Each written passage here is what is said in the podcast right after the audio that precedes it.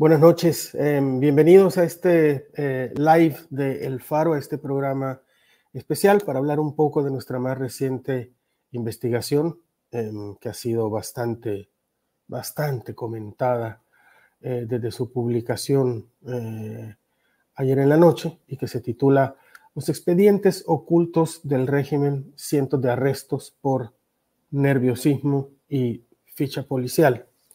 La investigación se basa en, el análisis, eh, la sistematización que hicieron eh, la periodista Gabriela Cáceres y el periodista Efren Lemos de algunos expedientes judiciales eh, que han servido para mantener a 690 de las 48 mil personas que están actualmente en prisión. Tuvimos acceso a, solo a estos expedientes de 690 personas que, si bien no es una muestra estadística exacta, al menos nos permiten hacernos una idea de cómo se están manejando las detenciones en este régimen de excepción en que toda la información está cerrada, inclusive para eh, los familiares de las personas em, detenidas, que en muchos casos están siendo sometidas a juicios sumarios y ni siquiera acusaciones individualizadas. Em, la, investigación también tiene una relación directa con eh, las miles de personas que siguen preguntando por sus familiares, que siguen denunciando que han sido capturadas personas que no tienen relación eh, con el crimen organizado y la respuesta desde el Estado ha sido eh, la propaganda y el lanzamiento del discurso del que nada debe, nada teme y del director de centros penales, Osiris Luna Mesa, diciendo claramente que la ley ahora en El Salvador, el Estado de Derecho funciona al revés. Todos los presos son culpables, dijo él, hasta que se les demuestre lo contrario. Se les está investigando ya detenidos y si algunos resultan ser inocentes, pues em, em, serán liberados. Eh, me acompañan en este live Oscar Martínez, jefe de redacción del Faro, y Gabriela Cáceres, una de las dos, una, de las coautores de de este reportaje con quienes estaremos hablando brevemente. Yo se los, resumo antes de darle paso a Oscar de las 690 personas eh, eh, que estaban en los expedientes a los que tuvimos acceso, 172 eh, de ellas, es decir, el 25%, no el 1%, que es una cifra que han manejado y que nadie nos ha explicado cómo la calcularon. Aquí hay un cálculo matemático directo, exacto. En los expedientes a los que tuvimos acceso, el 25% de las personas capturadas se argumenta que han sido capturadas por la voz pública o denuncias en las redes sociales, por apariencia sospechosa, por estar nervioso o porque un policía decidió que era un eh, sospechoso. Yo quiero partir de ahí esta, esta conversación porque al menos el 25% eh, de las personas capturadas, eh, presas que, de los expedientes judiciales que encontramos, no tienen fichas policiales y han sido capturadas por estas razones, por verse nervioso, porque le pareció sospechoso a un policía o porque alguien en redes sociales dijo que tenía alguna relación con pandillas o con el crimen organizado. Básicamente, en el otro 75% eh, tampoco eh, parece haber en la mayoría de los casos una gran inteligencia policial. Ya nos va a explicar mejor esto Oscar, pero en resumidas cuentas lo que han hecho es convertir el delito en antecedente penal. Eh, me adelanto porque hay preguntas de algunas personas, eh, porque se ha desatado este eslogan que el que nada debe, nada teme. Yo me adelanto a decir que es preocupante en un país en el que ya no funciona el Estado de Derecho, porque todo queda en manos de eh, eh, las decisiones arbitrarias de quienes hoy controlan el Estado y que además tienen a ciegas incluso a los familiares de los detenidos sobre la situación de las personas que están en, prisión. Y esto se ve agravado por otro factor. Eh, mientras averiguan o no si, si, tienen o no alguna relación con las pandillas, por lo pronto llevamos ya hasta donde sabemos 63 personas muertas bajo el régimen de excepción que ya va por un cuarto mes. 63 personas que han sido asesinadas o que han muerto bajo la responsabilidad del Estado que en muchos casos lo que se ha hecho es tratar de ocultar esta información. Con esto doy paso a Oscar Martínez. Oscar, buenas noches. Buenas noches, Carlos. Tal como decís, eh, este material lo publicamos anoche en Madera y bueno, no tengo que decirle a las personas que nos están viendo todas las repercusiones que ha tenido. El oficialismo ha respondido incluso desde que sacamos una muy pequeña campaña de expectativa una hora antes de la publicación, sin haber leído el material, nos acusaban ya de diferentes cosas, sin haber leído ni una letra del material en esa hora previa a su publicación, durante esa pequeña campaña de expectativa, entendiendo que era un domingo de vuelta de vacaciones y que había que llamar la atención de los lectores sobre lo importante de estos hallazgos, se lanzó esa pequeña campaña que fue contestada de una forma sorprendente, incluso para un periódico como El Faro, acostumbrado a estos embates de difamación. Entonces, lo que has dicho es así. Gabriela Cáceres nos acompañará en el último bloque para analizar la situación de la fuente en el sistema judicial. Gabriel es alguien que lleva años cubriendo el sistema judicial, a la fiscalía, a los jueces, los juzgados, etcétera, y que ahora mismo el trabajo como periodista en esos campos es sumamente complicado. Pero vaya, la reacción que ocurrió desde ayer pretende, como lo han hecho en otras ocasiones, pero de una forma más copiosa, desviar la atención de algo desviar la atención de los hallazgos de un material periodístico que ofrece evidencia contundente, contundente y arrastrar la discusión hacia la especulación difamatoria en muchos casos de los motivos por los que el periódico ha publicado esto. Y en esos casos, pues nos han llegado incluso irresponsablemente a acusar de que lo hacemos porque apoyamos a las pandillas, algo tan absurdo siendo el periódico un medio que ha estado amenazado por las pandillas, que ha descubierto en la última década todos sus pactos con los gobiernos y no debo extenderme en esto porque no tiene ningún sentido. Entonces, ¿qué es lo que quiero hacer de una forma breve? Quiero recordarles los hallazgos más contundentes de esta investigación. Quiero que se centren en estos descubrimientos de lo que le podría pasar a cualquier persona que esté oyendo este live, a cualquier persona que trabaje con ustedes. Antes de empezar, quisiera decir lo siguiente. No es el faro el primer medio eh, por el cual eh, ha sido posible informarse que a lo largo de la trayectoria de este régimen que empieza el 27 de marzo y que ya superó los cuatro meses en vigencia, que ya es difícil considerarlo excepcional, eh, han hecho descubrimientos sobre la forma arbitraria en la que funciona. Organizaciones como Cristosal, tal como vos lo decías, han publicado informes e información contundente y otras organizaciones internacionales también lo han hecho. Dicho esto, paso al resumen de los hallazgos.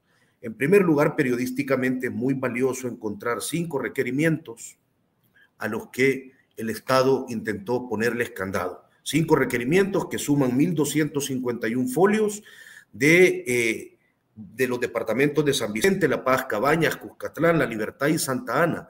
Todos estos requerimientos son del primer mes del régimen.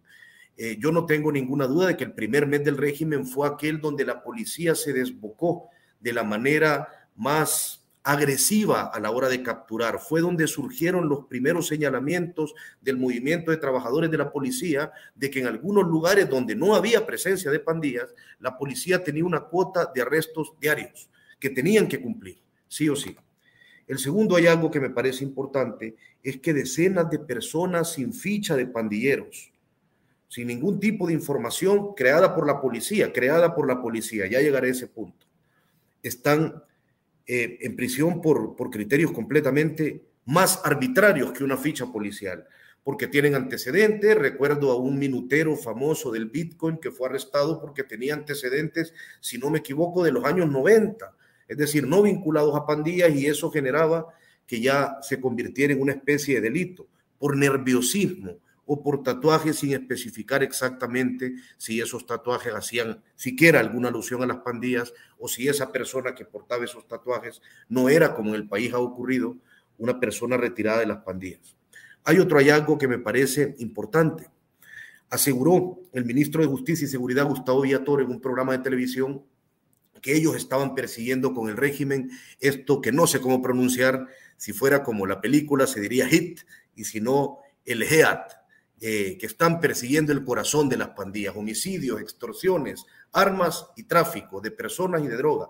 Pues bueno, en esta muestra que nosotros tuvimos, los casos que que tienen que ver algo con drogas y tienen que ver con gramos de droga son marginales, representan la, una cantidad ínfima de los 690 casos que logramos analizar, con lo cual esta, esta lógica de perseguir el corazón de las, del GEAT es algo falso, al menos en la muestra que tenemos. Quiero recordarles algo. No es la primera vez que las autoridades, ni es el primer gobierno que intentan ubicar una persecución que no cumple con los cánones que luego vemos. Cuando nos vendieron la operación Jaque como una operación eminentemente a las finanzas de las drogas en el gobierno del FMLN, cuando aquello resultó que era simplemente una operación masiva más contra las pandillas que tenía que ver con homicidios y pertenencia a las pandillas, no había un caso de lavado de dinero en ese momento. Bueno, en este caso, el GEAT que nos han vendido como el corazón de la persecución no ocurre. Me parece también un hallazgo el hecho de que uno de los argumentos con que la Fiscalía General justifica ante los juzgados especializados la reserva total, es decir, aquella que obliga a los funcionarios a no revelar información sobre el proceso, eh, que una de esas razones sea que los medios van a tergiversar la información para generar posiblemente pánico entre la sociedad. Es decir, asumen que los medios se van a comportar de esa forma y utilizan una palabra muy delicada, una palabra que incluyeron en sus reformas a aquello que conocimos como la ley Mordaza y que intenta abrir la posibilidad de que cualquier persona que publique materiales relacionados con las pandillas pueda ir a prisión hasta por 30 años. Vuelven a mencionar esa palabra y vuelven a mencionar ese argumento en relación directo con los medios de comunicación. Me parece un gran hallazgo el tema del problema de las fichas el problema de una ficha que según la fuente, uno es un investigador de la policía y otro es el, uno de los dirigentes del movimiento de los trabajadores de la policía, esas fichas se producen en muchos casos incluso después de que la persona ha sido arrestada. Y en los juicios esa persona no tiene derecho a conocer quién produjo esa ficha, con lo cual muchas personas van a terminar décadas presas en este país sin saber qué juez las condenó, y sin saber qué policía creó la ficha por la que le arrestaron y le llevaron a prisión. Al final del material ponemos una ficha eh, como ejemplo, que es la ficha de un sargento que ha sido arrestado, a quien lo habían involucrado en esto gracias a que tenía un primo pandillero o supuestamente pandillero. Me parece que es un hallazgo extraordinario el tema de los casos puntuales. El sargento Pérez, la persona que ustedes ven en esa ficha con el rostro distorsionado para no ponerle en mayor riesgo, y solo mencionamos uno, su apellido más común, el sargento Pérez fue acusado años atrás de pertenecer o de colaborar con las pandillas por tener un primo que supuestamente pertenecía a las pandillas. Pasó por dos procesos de juicio, uno por los juzgados ordinarios y otro por el ejército, y fue absuelto en ambos.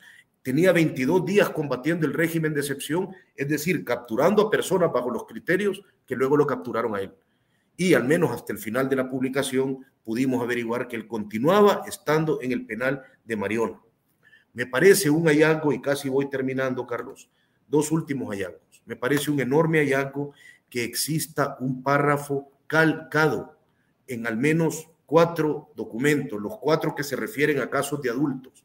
Un documento calcado que reza de la siguiente manera, abro comillas, al momento de realizar patrullaje preventivo, observaron a un sujeto por lo que proceden a intervenirlo, quien al ser consultado a la base de inteligencia policial posee ficha como miembro activo del MS-13. No importa si el caso agrupaba a una gran cantidad de mujeres, este párrafo fue calcado en los cuatro requerimientos, lo cual quiere decir, si calcas algo, quiere decir que la particularidad de la investigación que hiciste es al menos muy dudosa. Y finalmente, hay 13 personas de las 690 que analizamos en estos expedientes, cuya información es simplemente datos generales, su nombre, su número de DUI y su lugar de nacimiento. No dice absolutamente nada más. Ni siquiera dicen si estaba nervioso, no explican de qué forma les capturaron. Hay 13 personas que como si fuera una especie de ficha, simplemente están ahí y no hay ningún argumento para que estén presos. Estos son los hallazgos del material periodístico que se ha publicado y estos van a seguir siendo los hallazgos del material periodístico al margen de toda la discusión en redes sociales que el oficialismo quiere implantar. Gracias, Oscar. Hay em, em, todavía en El Salvador algunas eh, fuentes dispuestas a hablar em, on the record. Una de ellas, que está citada en el expediente, es Marvin Reyes del Movimiento de los Trabajadores de la Policía, que dice con toda claridad, déjenme encontrarlo aquí, en el momento de la captura hemos tenido conocimiento de personas que no tenían ninguna vinculación con pandillas y les han creado las fichas inmediatamente, les han puesto alias y todo. Esto ha generado eh, fricciones entre los agentes. Eh, más adelante, un investigador cuenta que hay casos de familiares de policías que se han llevado al hermano, al hijo, al sobrino, al cuñado. El régimen de excepción, dice eh, Reyes, se ha prestado para vendetas entre policías, les inventan que son em, colaboradores de pandillas. Miren, a mí me parece esto importantísimo porque esto habla del gran problema de convertir, eh, de dejar eh, la justicia eh, ya no en un asunto de leyes o de procedimientos, sino en manos de quien tiene la potestad de hacerlo según el régimen de excepción, es decir, de meter a la cárcel a quien le dé la gana. Incluso en casos de vendetas personales. Lo que hay detrás de todo esto, por supuesto, y hay que decirlo meridianamente, es una exigencia que viene desde el presidente de la República em, para eh, echar para abajo toda la narrativa de su pacto con las pandillas,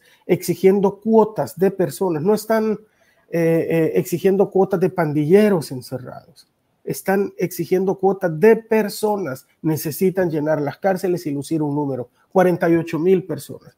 ¿Cuántos de esos son pandilleros o tienen relación con las pandillas? Pues lamentablemente no lo sabemos y probablemente no lo sabremos nunca. Lo que sí sabemos es que hay personas que no tienen ninguna vinculación con pandillas, que pasarán bastantes años en prisión. Y solo como salvadoreños deberíamos pensar en qué clase eh, de sociedad viviremos esas personas que han entrado sin relación con las pandillas ¿Cómo saldrán de esas cárceles después de dos décadas de estar conviviendo con ese tipo de personas y de que su relación con ellos dependa de su propia em, sobrevivencia? Tal vez lejos de una solución, lo que hemos encontrado es un problema aún mayor, porque esto no ha solucionado las causas eh, primordiales del, del, fenómeno de las pandillas. Oscar, si querés, hablemos un poco de las reacciones que ha causado este material. Carlos, antes de pasar a las reacciones, solo déjame leerte una frase para que vean que muchos de los hallazgos que simplemente puntualizamos ya estaban dichos con total eh, tranquilidad. Orondo, por ejemplo, o Cyril Luna, el director de centros penales, a quien recuerdo, se le han descubierto varios casos de corrupción periodísticamente desde hace años dice frases como este en programas al aire. El 1% de los arrestados que no son parte de las estructuras de pandillas es indagado por grupos de inteligencia e investigación y si se determina que es inocente, saldrá libre. Esa es una de las frases que él ha dicho en programas, es decir, admite con tranquilidad en programas matutinos de dudosos entrevistadores, admite sin problema que hay gente a la que ni siquiera se le ha investigado y que si en la investigación resulta que eran inocentes o se comprueba que eran inocentes, al no haberse demostrado nunca que eran culpables, pues quedarán en libertad. ¿Cuánto tiempo esas personas habrán pasado en prisión? Había entre es las 63 o 67 personas que han muerto gente de este tipo. Había gente que estaba ahí por razones que ni siquiera podía mencionar el director de centros penales o los funcionarios públicos. Eso es lo grave de esta situación. Nos han impuesto capturas bajo criterios que es imposible comprender. El criterio es lo que el régimen quiera. Pero claro, este es el problema em, en su narrativa que después de tres años, y este es el gran problema que ahora tenemos que pagar todos los salvadoreños, las consecuencias de las chapucerías eh, de quienes hoy llevan las riendas de la seguridad pública. Me voy a explicar, Oscar. Durante tres años, eh, haciéndole creer a la población de que mantenían un plan de control territorial cuando en realidad lo que tenían era un pacto con pandillas. Le dijeron a los salvadoreños que tenían un mapa, tenían mapeado a todas las pandillas en El Salvador. A todos los pandilleros los tenían fichados y los estaban capturando y por eso su plan de seguridad era tan em, eficiente. Ahora resulta que cuando ese pacto se rompió y entonces sí decidieron encerrar gente, resulta que no tenían estas fichas. Resulta que ahora están encerrando por redadas resulta que no saben si son pandilleros o no y que lo admiten públicamente, porque lo que están haciendo es llenar las cuotas que les ha pedido el presidente Bukele, eh, porque se le rompió su pacto con las pandillas. Las consecuencias de los malos manejos de la administración pública, sobre todo en materia de seguridad, las consecuencias del gran engaño que fue el pacto con las pandillas y de su rompimiento seguido por este régimen de excepción, lo estamos pagando los ciudadanos salvadoreños, porque no se está aplicando ni inteligencia policial ni Estado de Derecho.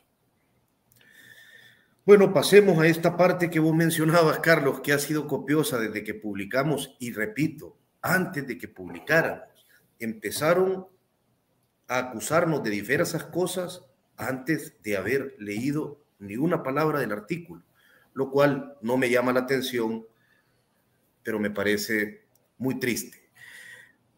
iremos pasando algunos de los tweets que diputados como el diputado William Soriano pusieron después de esto. Eh, asegura que que nosotros pedimos, decimos que las bases de datos de la inteligencia son de mentiras. No, lo que decimos lo sustentamos con fuentes, investigadores policiales lo dicen, el, eh, quien, uno de, los que, de quienes dirige el movimiento de trabajadores de la policía. Y además es un hecho, en muchas investigaciones previas se han comprobado que algunas de esas fichas son eh, elaboradas con una precaria investigación. Eso es cierto. No hemos empezado a hacer investigación de temas policiales ayer no empezamos con este gobierno. Empezamos hace mucho tiempo a hacer investigaciones de este tipo, pero repito, en el documento, en la publicación están sustentadas con declaraciones de gente que tiene validez para mencionarla. Un juez, un investigador policial que participe en el régimen de excepción, atrapando gente y que ve pasar esos expedientes y esas fichas policiales enfrente, y alguien que lidia todo el tiempo con los problemas de los policías, como es Marvin, quien dirige el movimiento de trabajadores de la policía. Carlos, ¿querés comentar este segundo tuit de la diputada Rivas? Mira, yo lo único em, que, creo yo que deberíamos responder a los diputados es que, em, em, que se tomen la molestia de leer la nota, porque de cualquier otra, si no la han, si sí la han leído, lo que están haciendo es eh, mentir, mentir para defender una narrativa. No, no, no quiero prefiero creer que la diputada Rivas no está mintiendo, sino que simplemente no ha leído la nota, porque en ningún lugar de esa nota dice todo lo que está diciendo ella, em, em, eh, que dice la nota. Entonces, tal vez en vez de estarle dando vueltas a lo que dicen los diputados que dice la nota, primero habría que invitar a todos quienes están eh, viendo este programa y a quienes quieran a que lean la nota para que se den cuenta que no dice nada de lo que están diciendo los diputados. La diputada Pineda dice, la jurisprudencia ha sido clara al señalar que existen expedientes en los que se declara la reserva para salvaguardar los resultados del proceso penal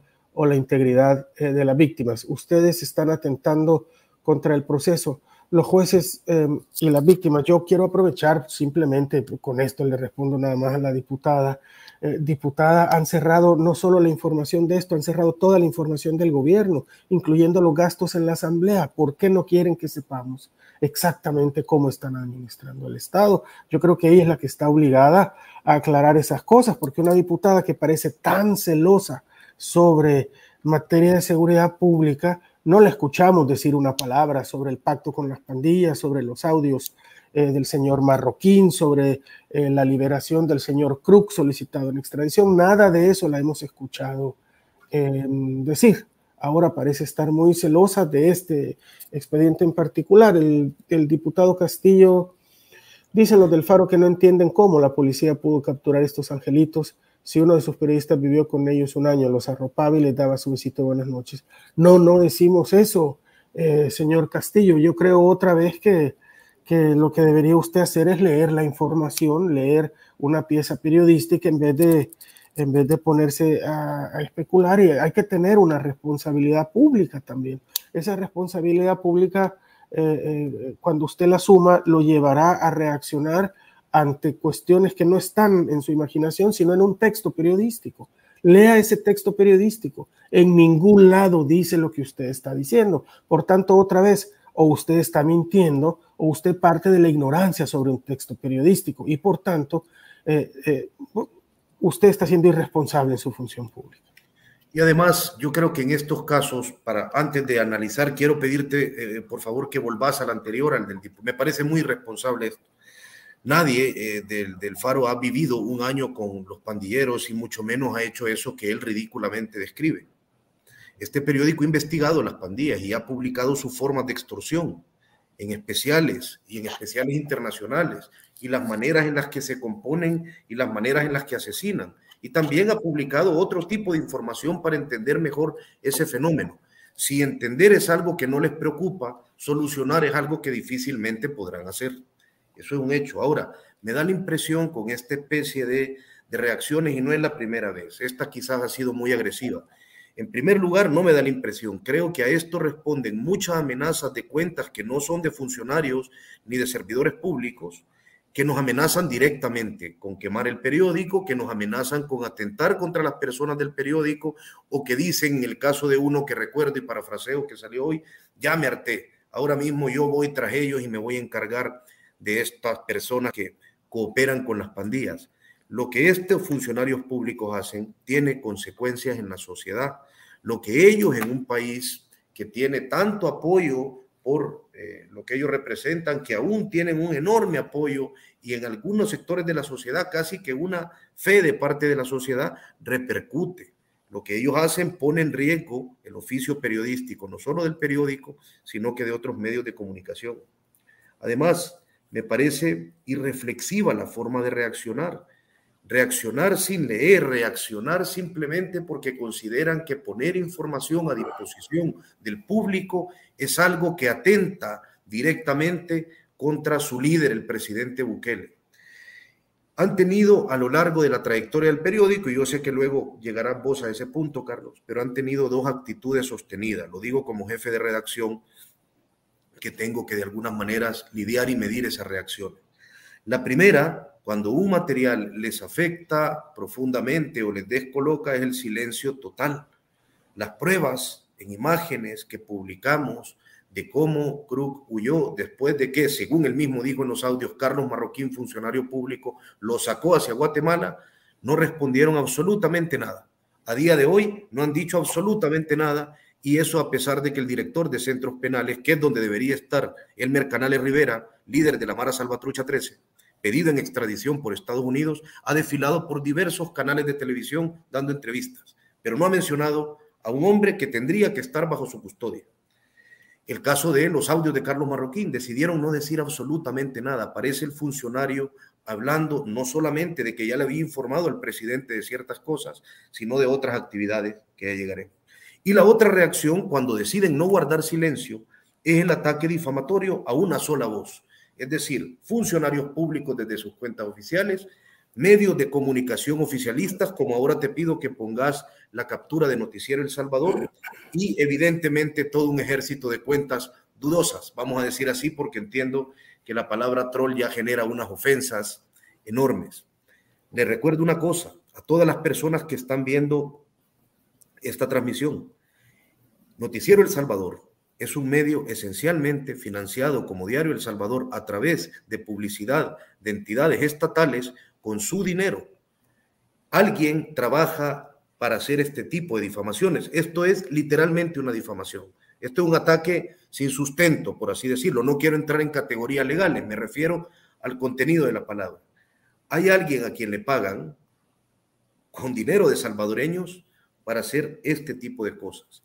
Y ahí me quedo con esto, no creo que haya que entrar a más detalle, dada, no sé qué más querrás agregar. Yo creo que hay que leerlo literalmente. Ante las exitosas estrategias de seguridad implementadas por el actual gobierno, el Faro pide que criminales sean liberados, pero estos delincuentes tienen deudas pendientes con la justicia salvadoreña. Otra vez, es increíble que tengamos que ser enfáticos en eso. No, nosotros no estamos pidiendo que criminales eh, sean liberados. En ningún lugar de esta investigación dice eso. Por favor, lean.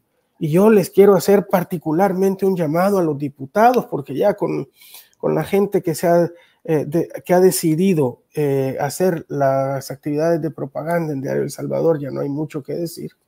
Pero si a los diputados, ustedes hicieron campaña prometiéndole a los salvadoreños que iban a mejorar el país. Mejorar el país quiere decir eh, vivir en un país en donde se pueda ver abiertamente cómo se hace la administración pública.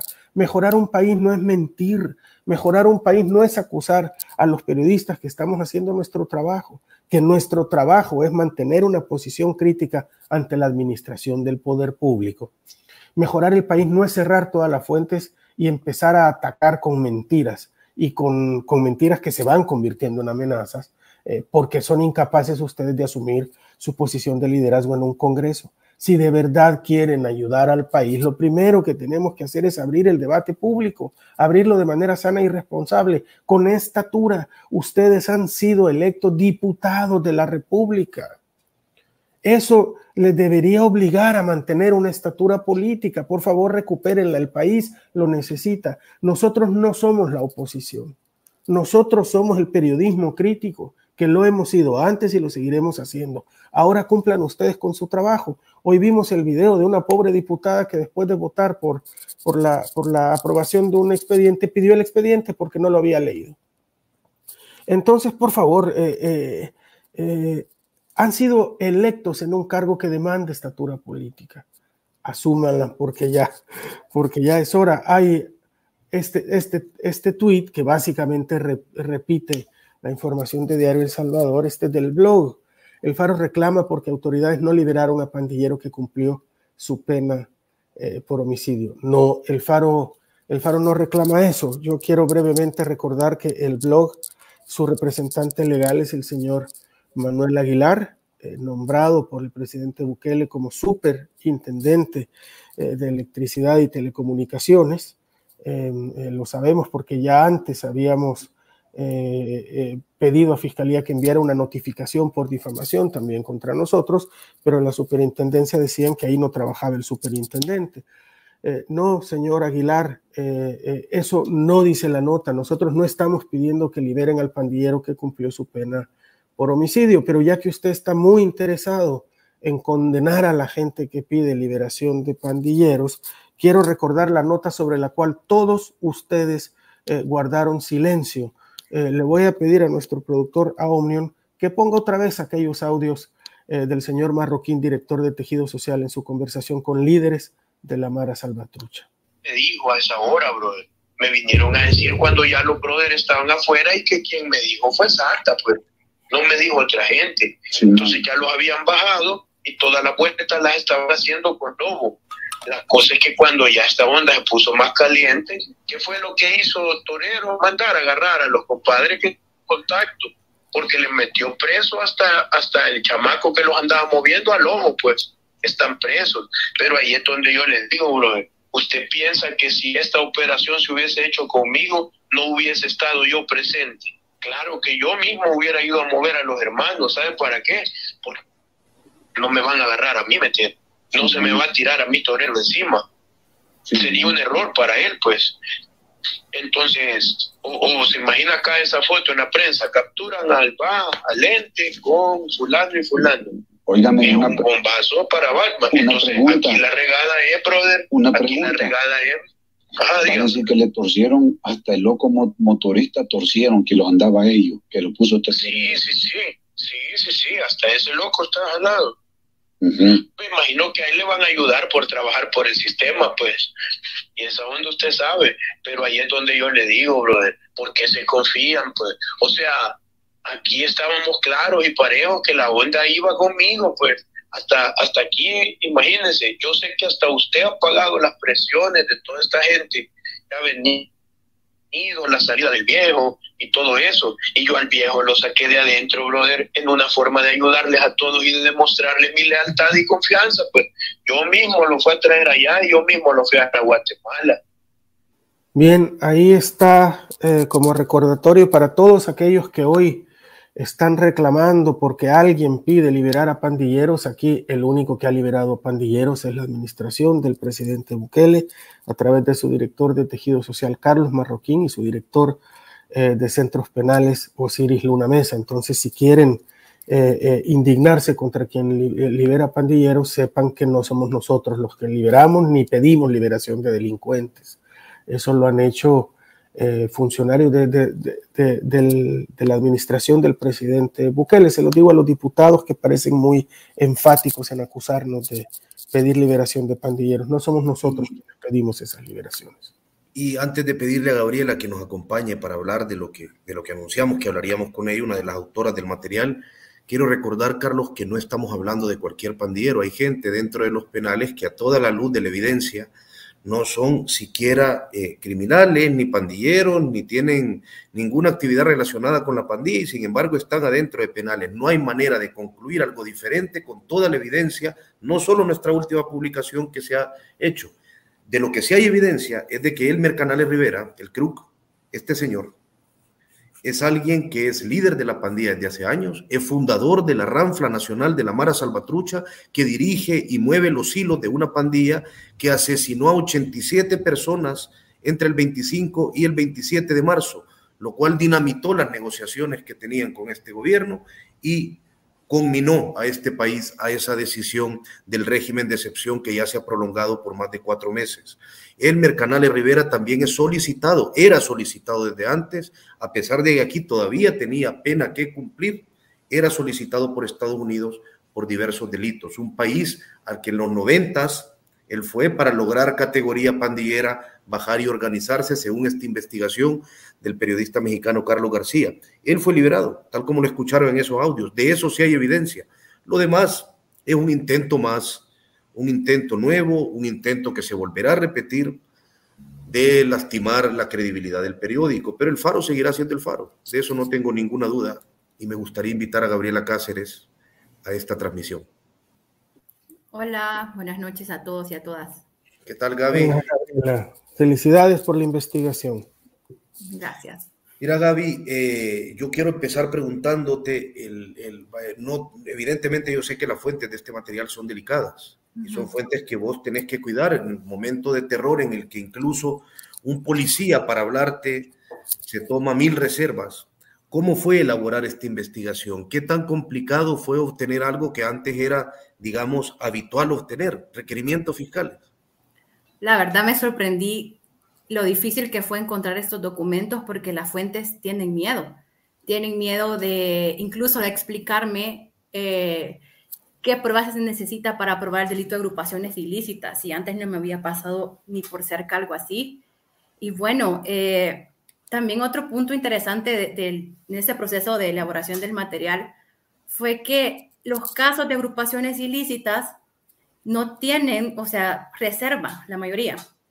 Y un claro ejemplo que me gustaría ponérselos es, si se acuerdan de esta operación Jaque y operación Cuscatlán, que eran golpes para las finanzas en contra de la Mara Salvatrucha. En ese documento, en los dos documentos, habían extractos de llamadas telefónicas. Habían individualizado además al acusado con el, con el delito, ¿no? Y no tenía ningún tipo de reserva.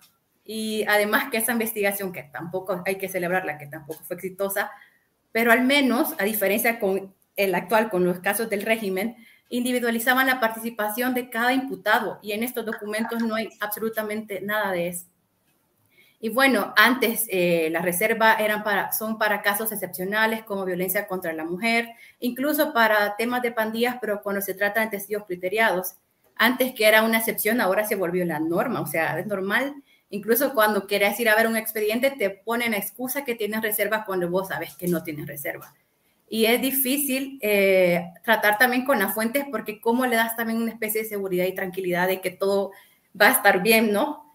Y sí, tienen miedo. Ellos, sus colegas, han visto cómo han sido trasladados a otras sedes, eh, han sido castigados, bueno, también otros, no hay irnos más lejos, los fiscales del caso Catedral, quienes investigaron las, negociaciones del gobierno con las tres pandillas, tuvieron que exiliarse. Entonces, ha sido, no sé, todo este, estos cuatro meses de trabajo, lo único que me queda a mí claro es que el hermetismo con el que la información circula en el sistema judicial es un gran termómetro para medir cómo el gobierno de Nayib está captando el sistema de justicia. Mira, Gaby, yo quiero hacerte una pregunta más. El, primero quiero poner en contexto algo que has dicho. Gabriela también es parte del equipo que trabajó la investigación. Catedral, buen momento para recordarlo. Hace un año. Fiscales que investigaron, fiscales que investigaron no solo la corrupción de este gobierno, sino los pactos con las pandillas que intentaron desvelar qué miembros de este gobierno sí tenían pactos con pandilleros y que intentaron recabar pruebas, están muchas de esas personas, como lo confirmó el jefe de aquella unidad que fue disuelta por el fiscal impuesto que ahora mismo dirige la fiscalía, el fiscal Delgado.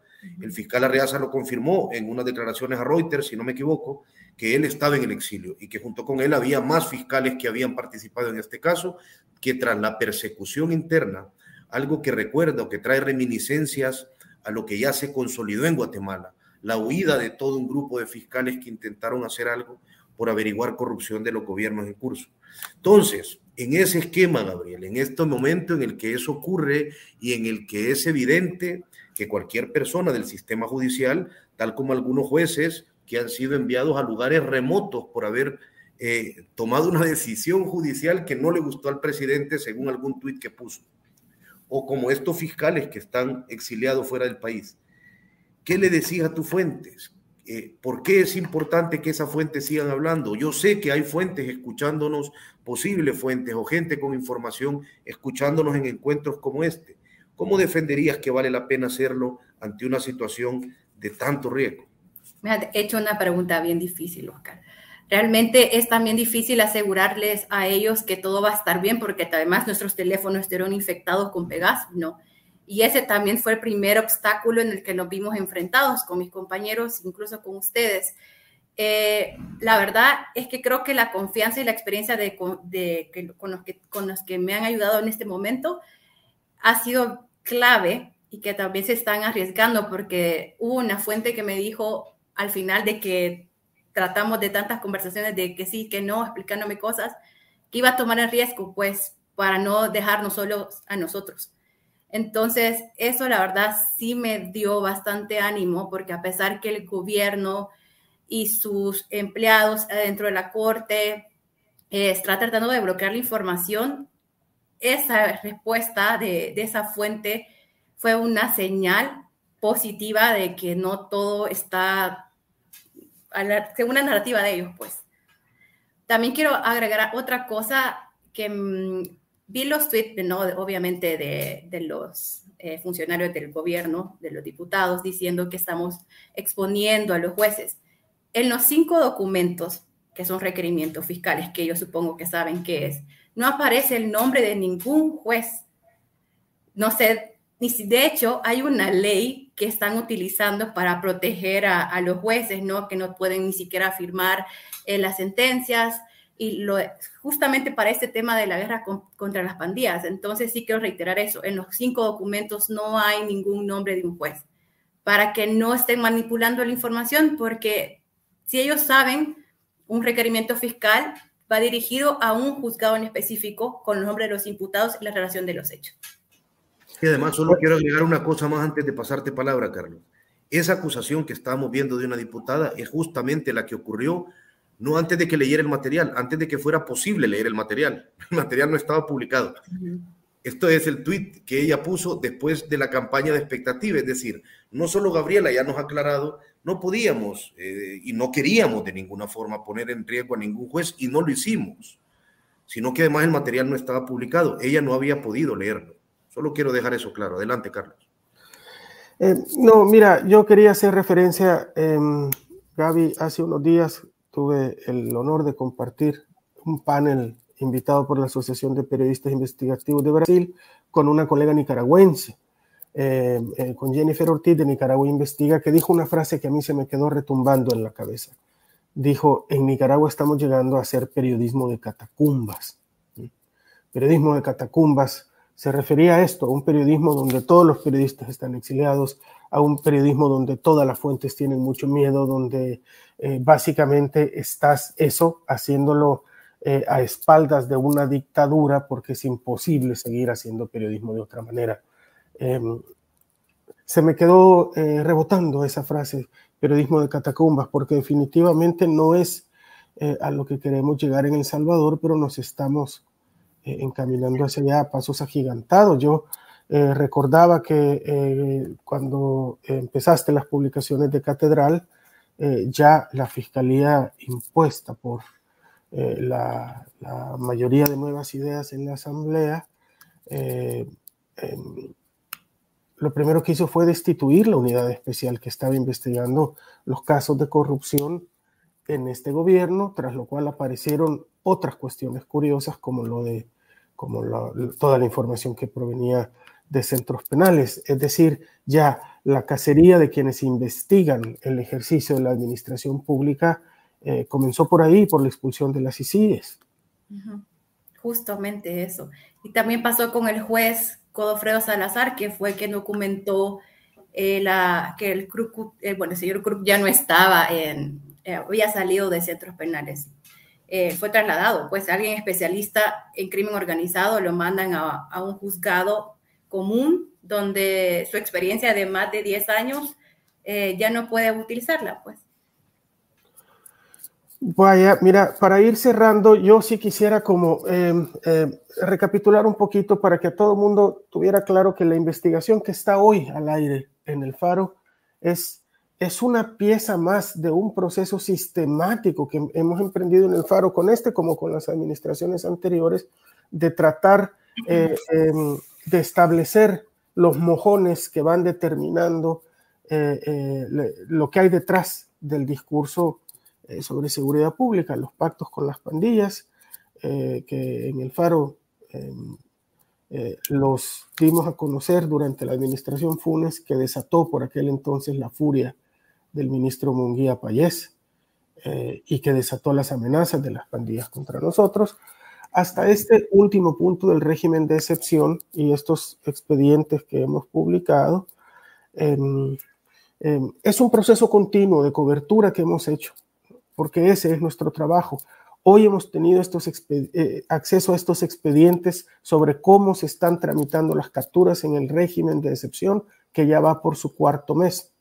Hay que recordar que este régimen de excepción comenzó tras el asesinato de 87 salvadoreños en manos de la Mara Salvatrucha. La Mara Salvatrucha asesinó a 87 personas y después eh, supimos que esos 87 asesinatos eran a su vez una respuesta de la Mara Salvatrucha al rompimiento del pacto con la administración Bukele, según el mismo audio que les hemos presentado aquí.